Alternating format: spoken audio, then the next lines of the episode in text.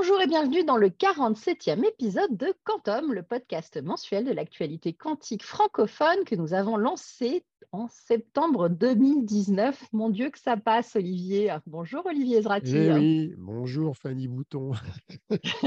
Euh, oui, oui, bah, on, est, on est persistant hein, dans l'exercice hein, et l'actualité euh, est toujours abondante. Donc, comme vous l'avez remarqué, je suis toujours avec Olivier Zrati. Cette émission ne serait rien sans lui. Et euh, nous allons euh, vous dérouler encore une fois toute l'actualité euh, du mois de mars 2023 qui a été encore bien chargée, comme d'habitude, on va dire. Hein. Alors, avec un premier événement, tu as traversé la planète pour aller à l'APS March Meeting à Las Vegas, rien que ça. et on avait teasé un petit peu sur le sujet. Est-ce que tu peux nous, du coup, nous raconter un petit peu qu'est-ce qui s'était passé euh, et, pourquoi tu étais là-bas? Alors, d'habitude, j'y allais à Las Vegas pour le CES, tu sais bien. Oui, hein, bah, ça, oui, pour ton fameux rapport euh, que tout le monde est malheureux. Voilà, que j'ai arrêté, voilà, que j'ai arrêté il y a trois ans. Et là, bon, bah, j'étais à un autre endroit, Las Vegas. C'était pas au Convention Center, c'était pas au Sands, c'était dans un, un endroit qui s'appelle le César Forum qui est un grand centre de convention qui est planqué derrière l'hôtel Link, pour ceux qui connaissent Las Vegas. Hein. Et donc, j'étais dans cette conférence de physiciens où, au départ, je me suis senti bien seul, parce que c'était un endroit où il y avait 13 000 physiciens du monde entier, dont quelques dizaines de Français. Donc, si tu veux, là-dedans, quand tu connais personne, tu es complètement noyé dans la masse. Alors, en plus, c'est extrêmement massif, parce que dans cette grande conférence, il n'y a pas les grands keynotes comme on a dans, les grands salons ou dans d'autres mmh conférences. Il y, a, il y avait 5000 présentations, dont 1735 rien que sur les technologies quantiques, parce qu'il y, a tout un champ de la physique et des, matériaux qui ne qui, nous intéressent pas directement dans le quantique. Et par certains côtés, c'est un peu comme si on mettait tout archive dans une benne et qu'on vidait la benne d'un seul coup pendant cinq jours. Quoi. Donc, il faut choisir ces sujets. Tu n'as pas pu tout ah suivre et ça a bah dû te perturber. Ah, c'est clair que je n'ai pas pu aller dans toutes les sessions, d'autant plus qu'en plus, dans certains cas, les salles étaient bondées, il n'y avait plus de place.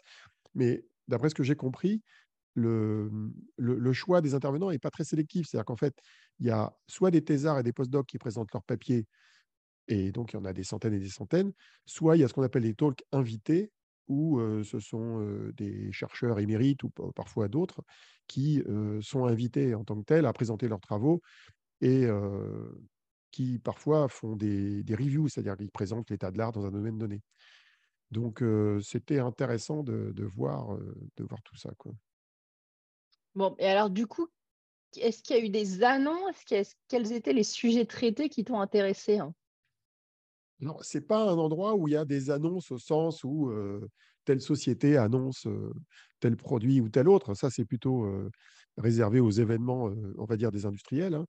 Mmh bon, ce d'autant plus qu'avec 1700 sessions, ça parle de tout.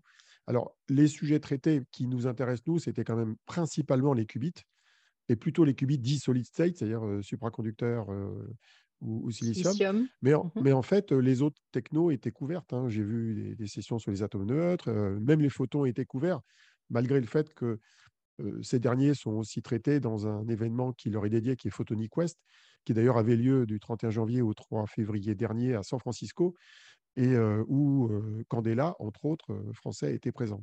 Mmh Alors, ceci étant, il y a une journée, je crois que c'était le jeudi, qui s'appelle plus ou moins l'Industry Day, où se suivent des sessions de présentation, en gros, de la roadmap technologique des grands acteurs. Donc, il y avait IBM, Microsoft, Google, j'ai vu Psyquantum et Continuum. D'ailleurs, c'est assez américain comme, connotation parce qu'il n'y a, pas d'acteurs européens invités à le faire en tant que tel dans cette série. J'ai vu aussi Alibaba faire le point sur ah, ce de, de, Flux.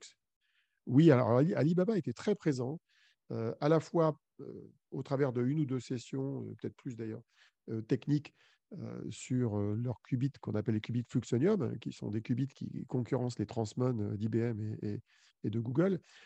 Mais ils étaient aussi présents dans une zone qui était réservée au, recrutement des thésards, en fait. C'est-à-dire que c'est un peu la foire au goré hein, là-bas. Hein. C'est-à-dire que tu as 13 000 physiciens du monde entier et donc tout le monde veut se recruter. Donc il y avait une table et des posters d'Alibaba, parmi d'autres, hein, avec des universités américaines, qui, qui faisaient la retape pour recruter des, des, thésards et des postdocs. Donc, piquer les talents. Ah exactement, exactement. Est-ce qu'il y avait aussi une partie avec des, des stands? Alors oui, alors c'est l'envers du CES au sens où la partie qui est occupée par les conférences, c'est la dominante, mais il y avait quand même une, salle qui représentait, je pense, un, petit tiers de, la surface du Convention Center, un mmh grand ballroom qui rappelle toujours, pour ceux qui connaissent la taille du ballroom du CES Unveil, pour ceux qui sont allés au CES, avec environ 150 exposants. Et dans ces 150 exposants, ce qui était intéressant, c'était surtout les technologies habilitantes, avec en gros les fabricants de cryostats et de compresseurs. Donc, on retrouve des noms connus comme Blue Force, mais aussi moins connus comme Maybell, mmh Cryomec et Sumitomo qui font des compresseurs, Air Liquide avec CryoConcept et d'autres comme Oxford Instruments. Il y avait aussi beaucoup d'électronique de contrôle avec bah, Keysight aux États-Unis, Quantum Machines en Israël, Qblox aux Pays-Bas et d'autres, et aussi du câblage. Il y a des gens, ils font que des câbles. Donc, il y avait Coaxco, les Japonais, Dell Circuit, les Hollandais, et puis tout un tas d'instrumentations qui nous intéressent moins quand on s'intéresse à l'informatique quantique. Quoi. Et enfin, il y avait des zones pour les laboratoires de recherche qui recrutent. et il y avait IBM qui avait un stand, d'ailleurs, je crois aussi. Et donc, c'était assez actif. le problème, c'est que c'était ouvert que 10h à 5h sur trois jours sur les 5 de la conférence. Et dans cette grande salle, il y avait aussi ce qu'on appelle les poster sessions. Alors là, j'en avais jamais eu une aussi grande. Les poster sessions, c'est des tableaux où les, les, thésards mettent une affiche qui décrit de manière synthétique ou pas leurs travaux. Et ils se mettent devant, comme des témoins de Jéhovah, ils attendent que quelqu'un passe pour discuter avec eux. Sauf que là, il va y avoir des centaines et des centaines de posters en, plusieurs sessions. D'ailleurs, le jour où je suis passé devant, c'était des posters sur la physique non quantique. Et j'ai raté le jour où c'était probablement dédié au, au, qubit et à l'informatique quantique ou aux technologies quantiques. En tout cas, c'est assez impressionnant en volumétrie. Imagine, il y avait peut-être un prix Nobel, un futur prix Nobel devant son poster euh, ce jour-là. C'est très possible, c'est très possible, même si c'est très sélectif d'être prix Nobel. ouais, mais bon, ça peut arriver, donc c'est toujours intéressant de les rencontrer quand ils sont tout, euh, tout jeunes et, euh, et à leur démarrage aussi. et alors, du coup, est-ce qu'il y avait des chercheurs français? Est-ce qu'ils étaient présents en force ou, bien c'était justement là aussi très américain? Alors, c'était très américain globalement. Alors, avec un paradoxe, c'est qu'en fait, c'est très américain, mais les chercheurs des États-Unis sont tous étrangers, en fait. c'est assez étonnant. C'est-à-dire que quand tu vas dans ah. une session, quand tu vas dans une session et de l'université machin des États-Unis ou du département d'énergie, bah, tu tombes sur des étrangers. Alors, quand je dis des étrangers, c'est ou des étrangers étrangers ou des immigrés de première génération. Bah, mmh rarement de seconde génération. Et bah, tu vois des Indiens, des Pakistanais, des, des, Chinois en pagaille. Moi, j'ai vu même un endroit, une présentation d'une université américaine, il n'y avait que des Chinois. C'est assez étonnant. Et d'ailleurs, quand tu vois des, blancs, entre guillemets, c'est des Européens, en fait, quand, tu, quand te balades dans cette conférence. Quoi. Alors, les Français, ils étaient présents, mais j'aurais tendance à dire, en tout cas cette année, pas en force. au nez, moi, j'estime que il devait y avoir peut-être peut 50, 60 Français en tout et pour tout sur 13 000 personnes. C'est pas beaucoup. Alors peut-être que j'en ai loupé. Euh, l'entité euh, la mieux représentée pendant cette, euh, cette conférence, c'était Alice Bob, qui avait un peu moins d'une quinzaine de participants et qui intervenait dans neuf sessions. Donc, ils avaient mis le paquet avec les qubits de chat. Et sinon, j'ai vu des chercheurs d'origine variée. J'ai vu des chercheurs d'Atos, comme, comme Thomas Héral. Je pense qu'il était seul d'ailleurs d'Atos. j'ai vu Emmanuel Flurin, qui est un chercheur du SPEC au CEA à Saclay. J'ai vu Nicolas Roch et Adolfo Groshin, euh, qui sont tous les deux de l'Institut Néel à Grenoble. J'ai vu Adrien Signol, qui faisait une présentation sur euh, Pascal. J'ai vu Audrey Bienfait de l'ENS Lyon. Et, il y avait aussi Pauline Boucher de Cantonation. Et côté exposant, il y avait l'équipe d'Air Liquide avec euh, Guillaume Desage. Donc, il y avait des chercheurs français dans d'autres domaines que les technologies quantiques, mais qu'on ne connaît pas, enfin, qui sont dans d'autres labos du CNRS ou du CEA, mais qui travaillent dans d'autres domaines de la physique, notamment en astrophysique. Donc voilà quoi. est-ce que tu as rencontré du coup des gens intéressants euh, que tu ne connaissais pas ou euh, revu des personnalités euh, incontournables hein? Alors en fait, j'ai rencontré pas mal de gens que je voulais voir et que j'avais jamais vus. Alors le premier, c'est John Preskill. c'est quand même pas mal. Ouais. très connu, prof à Caltech. C'est lui qui, alors au-delà du fait que c'est un physicien renommé, c'est lui qui est à l'origine de l'expression NISC, et aussi de l'expression suprématie quantique. Donc, j'ai réussi à discuter une demi-heure avec lui. On va dire, je lui ai tenu la jambe une demi-heure. Hein, c'est pour parler de plein de sujets à la fin d'une conférence. J'ai aussi déjeuné avec Jerry Shaw, qui est le patron du hardware quantique d'IBM. juste avant d'ailleurs avoir rencontré Jay Gambetta, qui est son boss à Paris la semaine d'après. J'ai déjeuné aussi avec les, les responsables techniques d'une startup pas très connue qui, qui s'appelle HeroQ, qui fait des mmh qubits de spin sur l'hydélium liquide. Alors, quand on parle aux physiciens, ils disent ça ne marchera jamais. Bon. J'ai aussi croisé Joe Fitzsimmons de Horizon Quantum, qui est basé à Singapour et qui avait notamment publié un tweet au début de l'année en disant que le NISC était mort. Et j'ai même été alpagué par une journaliste de Nature, enfin, d'un des journaux de Nature, pour une interview sur la Quantum Energy Initiative. Bon, voilà, c'était pas mal. Et, mais je pense que si je connaissais plus de monde, j'aurais rencontré plus de monde. j'ai rencontré d'ailleurs des gens qui avaient un lien de près ou de loin avec la QI, puisque j'ai rencontré deux membres du board que j'avais jamais vus. Euh, mmh un Brésilien, j'ai rencontré un Américain que j'avais déjà vu une fois à Grenoble, euh, Kate, Kate Merch. J'ai rencontré Yvonne Gao, qui fait partie du comité d'organisation du workshop de la QI, euh, qui elle-même est chercheuse à, à Singapour. Donc, moi, j'ai rencontré pas mal de gens. Et en fait, ce qui est assez marrant, c'est la sérendipité, encore une fois, c'est que en, faisant simplement le pied de grue dans une queue pour récupérer trois cacahuètes, je suis tombé sur un ingénieur de Google, je l'ai questionné, je suis tombé sur un gars qui avait déjà vu une présentation de Robert Whitney à Chalmers en Suède sur, la, sur la QEI. Bon, de temps en temps, on fait des rencontres, des belles rencontres intéressantes. Les tours des couloirs, c'est bien connu. Encore faut-il penser à regarder les badges ou exactement, à, interagir avec les gens. Il faut y aller au tout quoi. C'est un peu ça, quoi. Surtout quand tu n'es pas toi-même physicien, quand tu dis, bah voilà, je, je fais ça, je fais ça. Bon, bah, le grand syndrome de l'imposture de livrer Yesrati après avoir écrit un bouquin de 1000 euh, pages. Bah oui, mais quand tu es, dans un milieu comme ça, euh, écrire un bouquin, c'est pas suffisant. Et euh, par contre, je m'appuyais sur le fait que j'ai cofondé la QEI et ça, ça permet de, démarrer le dialogue avec pas mal de gens. C'était intéressant. Alors, est-ce que ce sera toujours à Las Vegas pour que tu puisses retourner dans cette ville de débauche sans nom? Bah, Heureusement, non. Ça tourne chaque année de ville en ville. L'année dernière, c'était à Chicago. Et la suivante, ça va être Minneapolis. Je crois qu'il y aura Anaheim en Californie euh, la fois d'après.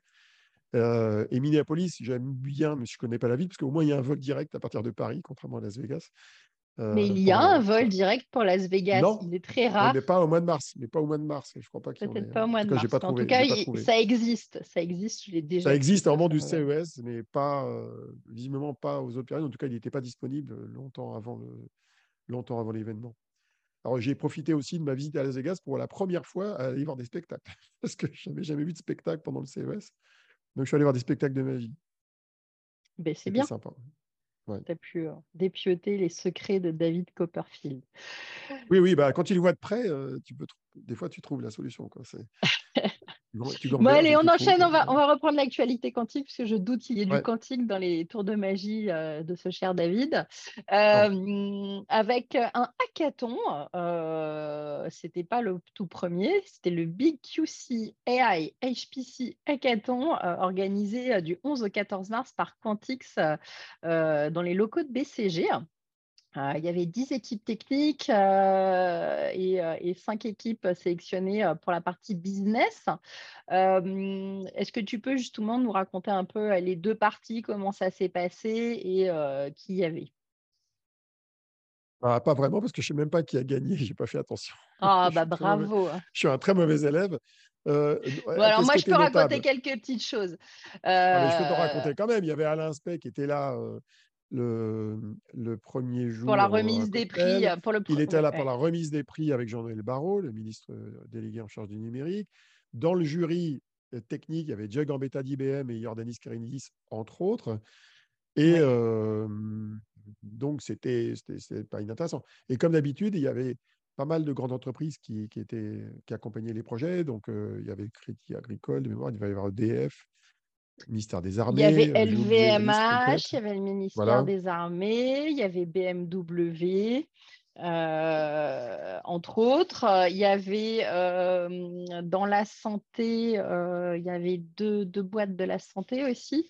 Et puis, et puis bah, dans, les, dans les constructeurs, il y avait toutes les startups. Il y avait Candela, il y avait Pascal, il, y avait, il, y avait, du beau monde. Il y avait IQM qui était représenté dans les équipes qui, qui aidaient les étudiants.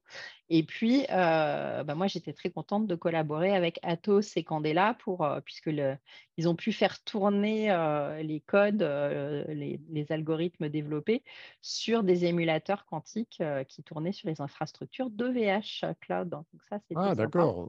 Donc, ils ont tourné sur la QLM d'Atos. Ils ont tourné sur MyQLM pour l'équipe avec le Crédit Agricole et puis sur tout ce qui était labo de santé, c'était avec Candela, ça tournait sur, sur l'émulateur Perceval et les algos qui ont tourné sur l'émulateur ont pu ensuite euh, tourner sur la, sur la machine euh, à, 4 qubits en ligne, qui est aussi raccordée via OVH Cloud. Donc, euh, ils ont pu tester leurs algos jusqu'au bout et, et, ça marchait. Donc, c'était chouette. C'est bien. Euh, il n'y a pas beaucoup d'équipes hein, qui sont allées jusqu'aux algos à faire tourner et à émuler euh, et à mmh. tester. Donc, euh, donc c'était bien. Mais bon, ils n'ont pas gagné l'épreuve finale, hein, mais, puisque c'est IBM qui l'a remporté avec BMW, le grand, grand finaliste.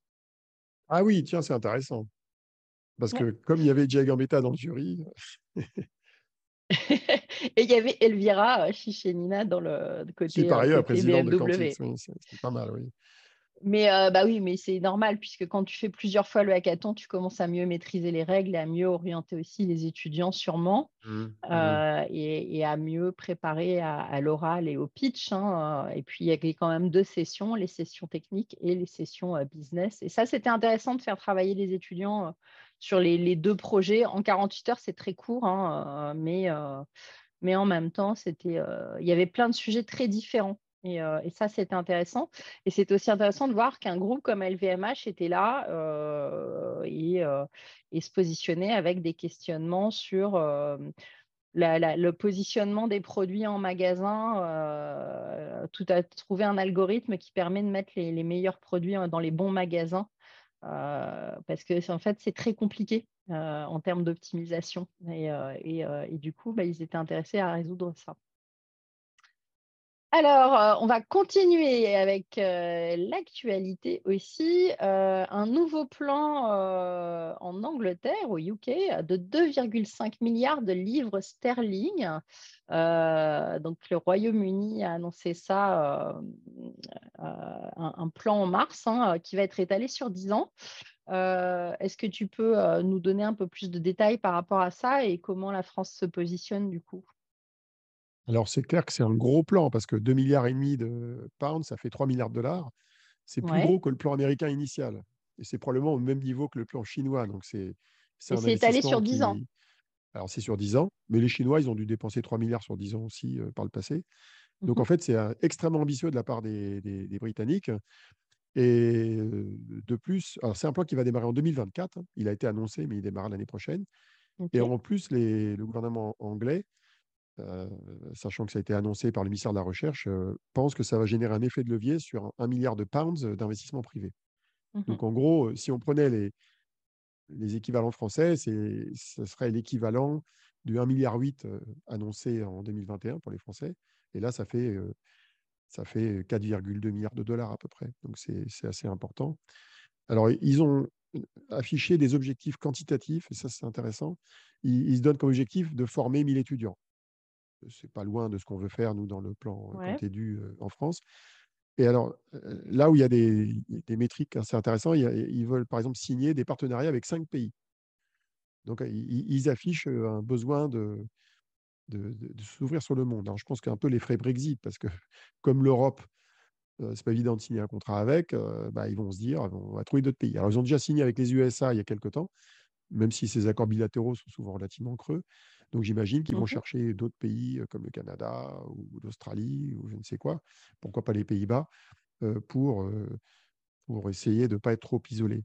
Alors quantitativement, ils se donnent aussi comme objectif de passer de 12 à 15% de l'investissement mondial dans les startups. Et puis de 9 à 15% c'est précis, hein, de part de marché mondial dans les technologies quantiques. Alors ça, je ne sais pas comment ça se mesure, parce que ça ne doit pas être évident à mesurer, vu que les études de marché sur un marché naissant sont très volatiles. Et puis, dernière métrique, ils voudraient que dans, alors je ne sais pas à quelle échéance dans les 10 ans de leur plan, que 75% des grandes entreprises locales, donc on va dire leur CAC 40 à eux, adoptent les technologies quantiques, mais sans préciser si c'est du calcul, des capteurs ou des télécoms. Et puis enfin, et ça, ça rejoint ce que la France fait, ils veulent influencer la standardisation. C'est une bataille hein, qui est connue. Hein. D'ailleurs, ça faisait l'objet d'un sujet dont on parlera après. Ils veulent créer de nouveaux hubs ils veulent créer des accélérateurs de start-up, alors qu'il me semblait qu'ils en avaient déjà. Et puis, ils ont même créé officiellement une sorte de bureau du quantique au ministère de la Recherche. Ça s'appelle Office for Quantum in the Department of Science, Information and Technology, donc au ministère de la Recherche. Donc, c'est très ambitieux.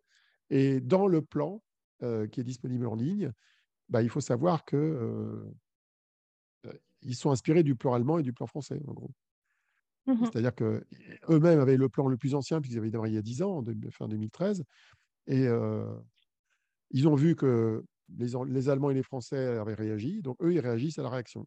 Et, et donc, ils veulent devenir un acteur mondialement reconnu sur le sujet. Et bon, c'est un peu la course à l'échalote. Et quelles sont les conséquences pour la France, entre autres ah, moi, j'en ai tiré une, en tout cas, parce que ce plan-là, il était intégré dans un plan plus global, qui est un plan technologique dans le numérique, où la Grande-Bretagne affiche sa volonté de devenir un leader mondial dans cinq domaines. Alors, les cinq domaines, c'est des domaines bien connus, c'est l'IA, c'est les télécoms, c'est les semi-conducteurs, c'est la biologie et le quantique. Et par certains côtés, on peut considérer que le pays peut-être les yeux plus gros que le ventre à vouloir être leader mondial, parce qu'il y a des chances quand même que ce soit les États-Unis euh, en général. Mais ils ont quand même fait des choix qui sont plus radicaux qu'on fait en France.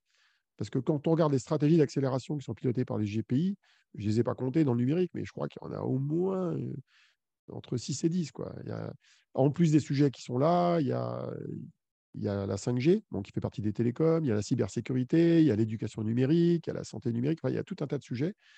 Et l'impression que j'ai, c'est que en France, on essaye d'être bon partout. Un résultat, on est bon nulle part en général.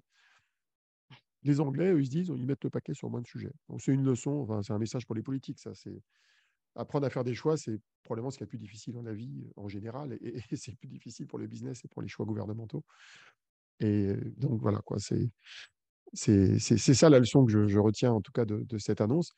Après, euh, il n'est pas impossible que la France puisse se rapprocher du Royaume-Uni. Je connais au moins une personne qui a envie de le faire, c'est Elam Kachefi, qui est, à cheval entre la France et l'Angleterre, puisqu'elle est, directrice de recherche au LIPSIS au CNRS, elle est cofondatrice de Cloud, donc ils sont tous les deux en France, mais en même temps, elle est enseignante à Edinburgh en Écosse et elle est aussi euh, directrice scientifique du NQCC, qui est en gros le centre de calcul hybride euh, anglais, euh, classique quantique. Donc, elle, elle a des velléités de, rapprocher les deux pays. Il n'y a pas qu'elle, hein. il y a Neil Abrou aussi. mais, mais en tout cas, il y a probablement des opportunités de rapprochement et j'en vois au moins dans quelques domaines. Il y en a, il y en a un qui sont les télécommunications quantiques, notamment avec Ketz, où Cantonation est un investisseur. Il y a probablement des choses à faire dans le calcul. il y a probablement quelque chose à faire dans le domaine des capteurs. Euh, d'autant plus qu'on a des entreprises industrielles comme Thales et, euh, MBDA qui ont un pied au Royaume-Uni. Donc, il y a probablement des choses à faire dans différents domaines euh, pour rapprocher les deux pays. Eh bien, écoute, on va suivre ça avec intérêt en tout cas. et puis, bah, du coup, nous, on a aussi eu une semaine diplomatique quantique en France. Et jeudi dernier, le 30 mars, avait lieu la journée nationale quantique à la BNF avec pas moins de trois ministres qui étaient présents. donc on trois, et demi, Noël... trois et demi. Trois et demi. Tu me diras lequel est le demi, mais on ah avait en bah, tout cas. Tu vas deviner. Tu vas deviner. On avait Jean-Noël Barrot, bien connu, Sylvie Retailleau et puis Olivier Becht. Donc, donc c'était ça, c'était trois vrais ministres. donc, et puis bah, après, on avait Neila Brou hein, qui, qui, qui, fait, qui, qui, qui s'occupe de la stratégie quantique pour la SGPI. et en tête, on avait Bruno Bonnel qui est venu faire l'ouverture, puisque c'est le direct, c'est le patron de la SGPI, mais c'est pas un ministre. Du SGPI. Du SGPI. il n'est pas ministre, mais il reporte au Premier ministre, donc c'est presque pareil. bon, donc voilà, donc plein de panels. Qu'est-ce qu'elle reflétait cette journée justement, Olivier? Pourquoi, pourquoi elle a été faite? En fait, il n'y avait pas que ça. Les, deux jours précédents, il y avait 13 pays qui, qui, avaient envoyé des délégations en France avec leurs responsables de stratégie quantique, souvent avec une partie de la délégation du côté gouvernement et une partie côté recherche. Et ces 13 pays se réunissaient, comme ils le font tous les deux mois dans des villes différentes d'une fois à l'autre, pour discuter d'échanges et de coordination sur les stratégies quantiques, on va dire, au niveau de l'OTAN. Et, enfin, un mélange OTAN-OCDE, c'est-à-dire les pays occidentaux, intégrant la Corée du Sud et, le Japon.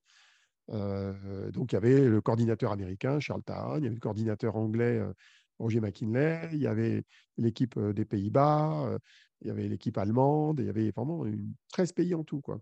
Et donc, pendant ces deux jours précédant la conférence, ils se sont réunis au GPI pour ces discussions multilatérales et ils ont visité la veille de la conférence tout le plateau de Saclay. Bon, ça tombe bien, c'est pas loin. Et donc, ils ont visité le laboratoire de Pascal Sonnellard au C2N, l'IOGS. ils ont dû aller à, à Normal Sup aussi. Donc, en fait, ils ont en gros fait l'écosystème du plateau de Saclay. Quoi. Et, donc, juste après ces deux journées, il y avait la journée nationale quantique qui permettait de, montrer à ces gens-là et aux Français ce qui avait été réalisé dans le cadre de la stratégie nationale quantique.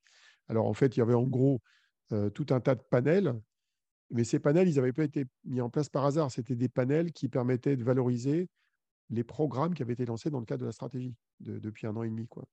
Donc, il y avait un panel sur la recherche, faisant référence au, PEPR, le fameux, les programmes et équipements prioritaires de recherche donc, dans le domaine du quantique.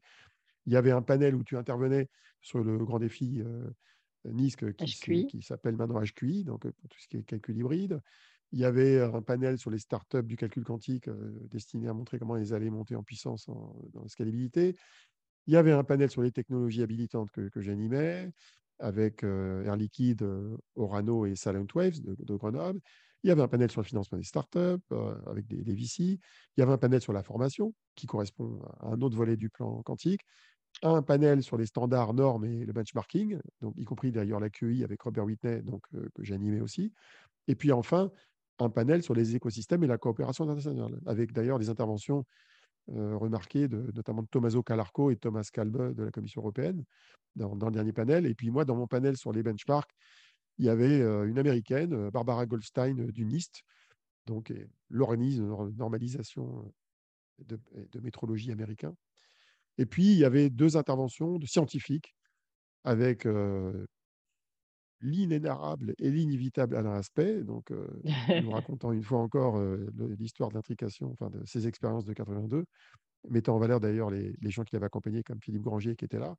Et puis Pierre Rouchon, qu'on voit moins souvent, euh, qui est enseignant-chercheur à l'école des mines et qui est l'un des grands contributeurs à la création des qubits de chat d'Alice Bob, et qui a fait une présentation qui n'était pas forcément facile à suivre parce que c'était assez technique, mais qui était, qui était de très bonne facture. Voilà, voilà, voilà, ce qui s'est passé. Donc, je ne sais pas si les replays sont disponibles, mais en tout cas, on va mettre le lien sur le, ce qui a été dit sur LinkedIn sur le sujet. Il y a le, replay. Il y aura le replay et en effet, il y a aussi la remise, il y avait un rapport. Exactement. le, GPI a publié un rapport d'une cinquantaine de pages, je crois, de tête, un rapport d'activité après deux ans de plan quantique qui bah, décrit justement tous ces programmes qui ont été lancés.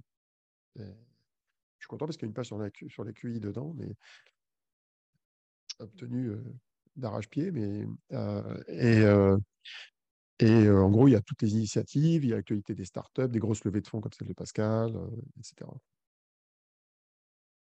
Écoute, moi j'espère qu'il y aura un peu plus de choses sur tout le travail qu'a fait OVH Cloud l'année prochaine dans ce rapport. Ouais, on peut espérer. Mais, mais, euh, mais en tout cas, euh, c'est une très bonne chose de voir qu'il y a beaucoup de choses qui ont été faites en un an et que, euh, que ça bouge beaucoup. On continue avec l'actualité des startups. une startup, une nouvelle startup hein, dans les qubits de silicium en Finlande. Laquelle est-ce, Olivier? Alors, elle a un nom bizarre, c'est comme qui pue en Allemagne, là, c'est semi-con. c'est eh ben oui, mais c'est en français. C'est QON, semi-QON. Alors, c'est une start-up finlandaise qui se lance dans la fabrication de puces silicium. Euh, donc, en fait, c'est un concurrent direct de Sequence, enfin, de la start-up de Maud Vinet, Tristan Meunier et François Perruchot, de Dirac en Australie, de Quantum Motion en Royaume-Uni et d'Intel. Bon, alors, les informations qui transpirent sur la société, alors je ne suis pas allé regarder le pédigré des fondateurs pour voir ce qu'ils ont publié comme papier, mais en gros, ils disent que fabriquer des puces en silicium, c'est plus facile à répliquer. c'est un peu léger parce qu'en en fait, en pratique, c'est beaucoup plus compliqué que ça. La fabrication en tant que telle n'est pas compliquée parce qu'elle s'appuie sur les processus de fab des semi-conducteurs euh, CMOS classiques. Le problème, c'est de mettre au point ce qu'il y a dessus. C'est de faire des qubits qui marchent. Et là, il y a du boulot. Donc, c'est plus compliqué qu'il que ça en a l'air. C'est-à-dire que le jour où ça marchera, c'est facile à produire. Mais pour que ça soit facile à produire, il faut que ça marche. Donc, c'est un peu le serpent qui se mord la queue dans l'histoire. Hein. Donc, bah, ça fait un acteur de plus, ce qui est bien dans, dans, cette concurrence du côté des qubits de silicium. Mais ça correspond d'ailleurs à quelque chose que j'avais vu à Las Vegas, à l'APS Meeting. L'écosystème des qubits de silicium, il est relativement récent, comparativement au supraconducteur qui a quasiment 20 ans. Quoi.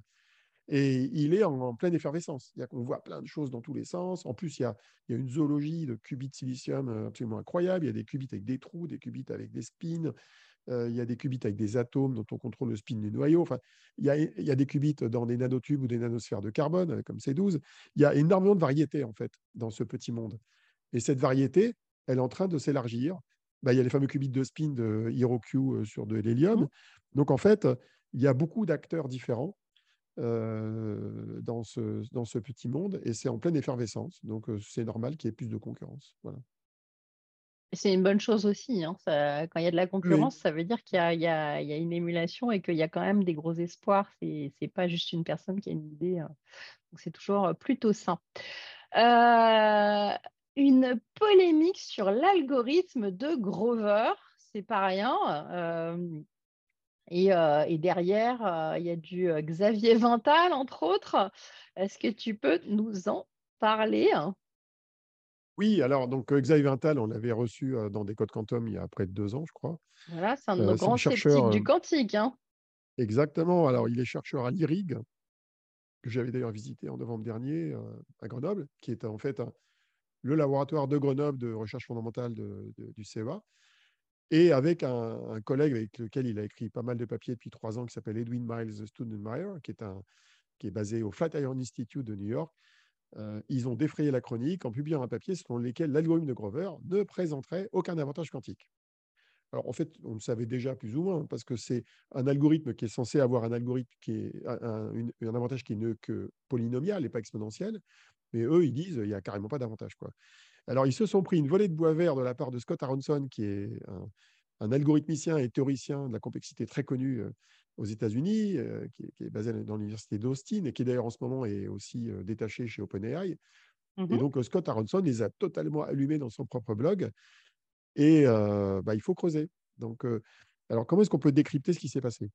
En fait, on est face à un débat entre d'un côté des théoriciens, donc dans le camp dans le camp de Scott Aronson, et d'autre côté des praticiens qui essayent de voir concrètement ce que donnent les algorithmes quantiques d'un point de vue euh, pratique, quoi, avec des vraies mmh machines, euh, des machines qui n'existent pas d'ailleurs en pratique, mais avec, disons, une, une, analyse de bout en bout de ce qu'il faut faire pour que l'algorithme fonctionne. Et donc, euh, d'un côté, les théoriciens, ils mettent en avant des accélérations théoriques d'algorithmes quantiques, et d'autre côté, les praticiens, bah, qui vérifient leur, leur, mise en œuvre. Alors, l'algorithme de Grover, le principe de base, c'est qu'il sert à chercher une aiguille dans une botte de foin, d'un point de vue métaphorique. Donc, euh, un élément d'une base de données unique qui vérifie une condition, c'est le seul et tous les autres ne la vérifient pas. Et euh, euh, il se trouve que l'accélération de la gomme de Grover, elle est théorique parce qu'en fait, elle ne tient pas compte du coût de ce qu'on appelle la fonction d'oracle. C'est en fait une espèce de boîte noire dans l'algorithme qui est censée interroger une base de données de manière superposée avec tous les états en même temps. Et cette fonction-là, en général, elle n'est pas documentée. C'est-à-dire qu'on dit, bah voilà, c'est une boîte noire, démerdez-vous. Quoi. Et quand on prend la boîte noire et qu'on présuppose qu'elle fait tout en parallèle, bah, effectivement, il y a une accélération polynomiale. Parce qu'on est obligé de faire tourner l'algorithme plusieurs fois avec ce qu'on appelle l'amplification d'amplitude. Et donc, bah, les cocos là, de, du CEA et, des US, ils ont dit bah, on va prendre le meilleur oracle qu'on puisse trouver, qui serait un oracle qui serait lui-même quantique. Mmh Parce qu'il y a des oracles classiques aussi qui interrogent une base de données classique. Alors, dans ce cas-là, on n'est pas forcément très rapide, même si on a fait appel à une mémoire quantique. Donc, l'idée, c'est de dire on va prendre un oracle qui est quantique. Et ils se sont rendus compte que cet oracle-là, ils pouvaient l'émuler classiquement de manière linéaire, c'est-à-dire sans que ça coûte cher en fonction du nombre de qubits. Et bref, en gros, et sachant que le reste de l'algorithme lui-même est facilement émulable, parce qu'il y a peu d'intrications dedans. Donc, en gros, il démontre que dans le best case scénario, l'algorithme de Grover, il, est facile à émuler en fait sur une machine classique. Bon, ça fait un peu désordre quand même. Hein. Alors, ils utilisent une technique qu'on appelle les réseaux de tenseurs, qui sont des multiplications de matrices. Ils avaient déjà d'ailleurs dégommé la suprématie de Google plusieurs fois, dont, une fois avec un papier d'août dernier, avec ces réseaux de tenseurs qui tournaient sur une machine Atos. Donc voilà, c'est pas inintéressant. Moi, j'aime bien, j'aime bien la démarche, même si elle est polémique. J'aime bien la démarche parce que je trouve, et pour explorer en ce moment le, domaine du NISC, je trouve que il y a beaucoup trop de théories et pas assez de pratiques dans ces histoires-là. C'est-à-dire que si on veut montrer à un moment donné qu'une catégorie d'algorithmes ou un type de machine présente des accélérations, il faut analyser ça full stack. C'est-à-dire qu'il faut analyser l'ensemble des composantes, et du hardware et du software. Et d'ailleurs, c'est relié à une discipline relativement émergente, parce qu'elle était assez marginale jusqu'à présent, qu'on appelle l'estimation de ressources. Alors moi, j'y m'étais intéressé historiquement au travers de la QI et des questions énergétiques, mais l'estimation de ressources, elle n'est pas qu'énergétique, c'est juste de combien de qubits on a besoin, combien de portes il faut exécuter, combien de temps ça prend. Et quand on intègre l'ensemble des besoins sur un algorithme, bah, des fois, on découvre que ce n'est pas si beau que ça, surtout quand on le compare à un algorithme classique. Donc voilà, c'est, la polémique, est, elle est utile et intéressante. D'ailleurs, il y a un certain Jean-Baptiste Latre, que je connais un petit peu, qui, était anciennement chez Total et qui maintenant s'est mis à son compte comme consultant indépendant, mais c'est un physicien et qui, fait des maths et tout. Il a, il a fait tout un thread sur LinkedIn où il donne son point de vue sur le sujet. Il ne prend pas la défense de l'un ou de l'autre, mais il, il, donne un recul sur, sur, la question. Et d'ailleurs, Xavier Vental lui-même a répondu à Scott Aronson, qui a re-répondu, et c'est sans fin. Quoi. C'est ah, celui qui aura raison. ça frise le dialogue de sourds dans certains cas de figure, mais bon. Mais je, je, je penche plutôt, parce que je trouve que Aronson est un peu arrogant sur les bords. Euh, je trouve que Vintal, il euh, faut l'écouter. Xavier, il faut l'écouter. Après, ça ne veut pas dire que rien ne va marcher, mais la démarche consistant à analyser les ressources de manière concrète est, je pense, euh, pas assez présente aujourd'hui dans le monde du calcul quantique. Je vois trop de gens qui publient des algorithmes qui marchent sur 4 qubits et 4 bah, qubits, on s'en fout, ça marche sur un Raspberry Pi. ou 10 qubits, c'est pareil. Moi, ce qui m'intéresse, c'est qu'est-ce que ça va donner à 50 et 100 et 1000 qubits et est-ce que ça va partir en sucette ou pas en termes de ressources? Et en général, ce genre de considération est rarement présent dans les papiers scientifiques sur des algorithmes qui n'ont été testés qu'à petite échelle. Donc, c'est une bonne démarche que de se poser ce genre de questions. Eh bien, écoute, nous allons suivre cela de près aussi. et ça, on y reviendra sûrement dans les prochains mois, puisque ça va continuer à discuter. On va partir au Japon. Moi qui reviens, j'y étais bien là-bas d'ailleurs. Semaine, c'était cool. Mais tu n'as pas fait de quantique là-bas. Hein? Non, j'ai pas fait de quantique. Je, me suis reposée pour une fois. mais, tu fais du ton et des petites fleurs et, du, mont Fuji, hein, c'est ça Voilà, du mont Fuji, des massages, euh, des sushis, tout ce qu'il faut. Voilà. Donc Fujitsu et euh, l'université d'Osaka proposent une architecture à tolérance de panne moins gourmande en ressources. Explique-nous donc cela. Alors oui, moi j'ai trouvé que c'était très intéressant. Euh, ils ont publié un papier sur Archive d'ailleurs au passage. Alors ça, le papier s'appelle Partially Fault Tolerant Quantum Computing Architecture with Error Corrected Clifford Gates and Space-Time Efficient Analog Rotations. Ça va? Donc le principe de base, en fait, le principe de base, c'est quand on fait de la tolérance de panne et des qubits corrigés, on a en gros deux types de portes à corriger. On a des portes dites de Clifford qui sont en gros des rotations dans la sphère de bloc d'un demi-tour ou d'un quart de tour. Elles sont relativement faciles à corriger. Et puis on a la fameuse porte T, qui est une porte à rotation de phase qui fait un huitième de tour. Et c'est avec elle et la porte Adamar qu'on arrive à reconstituer toutes les portes de manière approximative. Et cette porte T, elle est très chère à corriger. Euh, et en plus, euh, pour créer une porte de, à, phase contrôlée qui sert à la transformée de Fourier, qui sert à plein d'algorithmes qui sont censés apporter une, accélération exponentielle, on est obligé de faire appel à des centaines de portes T. Donc, euh, en gros, la, démarche que Fujitsu propose, c'est d'éliminer la porte T, de, mettre en œuvre directement des portes à phase contrôlées arbitraires, comme ce qu'on fait dans le NISC, et de les corriger, mais pas de les corriger de manière aussi propre qu'avec la tolérance de panne. Et donc, ils ont proposé ça avec une sorte d'architecture hybride qui fait de la tolérance de panne sur les portes dites de Clifford et qui fait de la correction, on va dire, analogique pour les portes de rotation. Et l'idée, c'est de créer des ordinateurs quantiques à 64 qubits logiques corrigés, mais avec seulement 10 000 qubits physiques au lieu de bah, beaucoup plus. Quoi. Je, mmh, fait le mmh, mmh. calcul. Quoi. Alors, ça mérite analyse. le peu que j'en ai discuté avec les physiciens, que j'ai rencontré la semaine dernière, ils disent oui, bof, euh, c'est pas sûr que ça marche parce que la correction des, à phase contrôlées, n'est pas forcément très bonne dans, leur méthode. Mais bon, j'attends qu'il y ait euh, soit une publication du papier dans une revue à comité d'auteurs, euh, avec du peer reviewing, soit plus de feedback de, de physiciens sur le domaine. Mais ça mérite d'être étudié, en tout cas. C'est astucieux. Quoi. Ok, ok. Alors, euh, la formation maintenant, et je pense qu'on va clôturer l'émission là-dessus. Euh, L'Institut Polytechnique de Paris euh, lance une offre Executive Education sur les technologies quantiques, une première brique du projet Educantium, sur le plateau de Saclay. ça associe l'IPP et l'UPS et c'est un projet lancé avec le soutien d'Atos, de Systématique, de Colibri TD, Terratech, du GENSI, du CEA, de l'ONERA et d'Inria, rien que ça. Euh, personne, hein. il manque personne. Euh, oh, j'irai mettre un peu de VH Cloud à un moment quelque part. Euh, est-ce que tu peux nous. Est-ce que tu as des choses à ajouter là-dessus? Alors, c'est une, une, une, formation qui est relativement innovante dans une certaine mesure. C'est un projet qui est piloté par l'ENSTA, qui est une des écoles de l'IPP, hein, qui est sur le plateau de mmh Saclay à côté de Polytechnique. Et elle vise en fait à former des populations qui sont déjà en poste. Hein. Donc, c'est la formation continue. Mmh. Donc, ils visent beaucoup de populations. J'ai l'impression qu'ils ont un peu les yeux plus ronds que le ventre. Ils visent la formation des ingénieurs, ils visent la formation des managers, des cadres dirigeants, des membres de COMEX. Et, en plus, ils proposent des Learning Expeditions à l'attention des équipes de direction. Et ils proposent même des formations managériales pour les créateurs de start-up et les enseignants chercheurs qui portent des projets innovants dans les technologies quantiques. Donc, ça fait beaucoup, beaucoup de choses c'est bien, c'est bien qu'ils lancent ça. ils vont probablement être financés d'ailleurs par le projet Quantedu, à pas confondre avec EduQuantum, mmh donc du projet de la stratégie nationale quantique. mais effectivement, c'est important d'avoir des outils de formation continue. Alors, je trouve qu'il y en a d'autres qui existent. Hein. D'ailleurs, moi-même, j'en fais au travers de Capgemini Institut. Bruno Frederici aussi en fait par d'autres instituts. Il n'y a pas beaucoup de demandes pour l'instant hein, sur la formation des ingénieurs en tout cas mais c'est l'offre et la poule. Hein. C'est-à-dire que l'offre va créer la demande petit à petit au fur et à mesure de la montée en puissance de, ces technologies. Donc, ça sera à suivre, effectivement.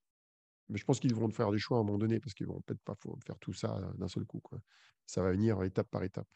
Mais en tout cas, ils ont, ils ont une base avec un grand nombre d'enseignants.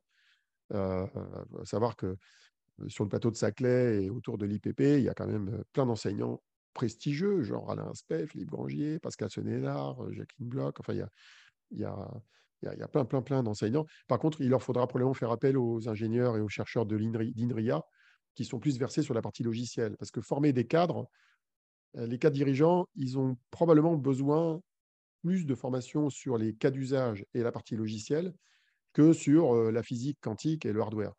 D'ailleurs, moi-même, je passe plus de temps sur ce dernier point que sur les logiciels et voilà que je change un petit peu. Donc, il faut équilibrer le propos entre la partie hardware et physique et la partie software. Mais par contre, moi, je suis convaincu que dans le domaine des technologies quantiques, on ne peut pas se passer du hardware comme on le fait dans l'informatique classique. Euh, on va pas savoir comment marche un bit euh, dans le détail euh, pour apprendre à programmer un site web. Alors dans le quantique, il vaut mieux quand même avoir quelques notions de physique et de techno-quantique pour comprendre de quoi il leur retourne. C'est logique. Eh bien, écoute, merci Olivier. On arrive au bout de ce 47e quantum. Euh, l'actualité quantique euh, en français euh, et, dans le texte. Et on se retrouve dans un mois pour, pour la suite. D'ici là, portez-vous bien. Au revoir.